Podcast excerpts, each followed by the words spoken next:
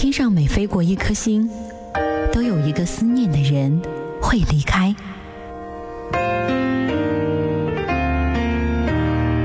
耳边听过每一句深情对白，都值得你用一生去等待，用一生去等待。十一年，他带着音乐从你的全世界路过。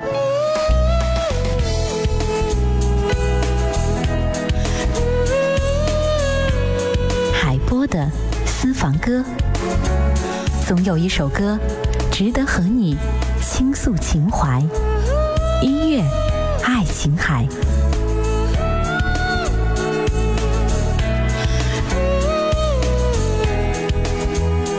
很多听音乐的人都应该从音乐当中能找到自己的青春回忆，而青春是一个永远做不完，但是又无法复制的梦。欢迎走进海波的私房歌，和你听小红梅，和你回味那一些无法复制的青春梦。今天的第一首歌，Dreams。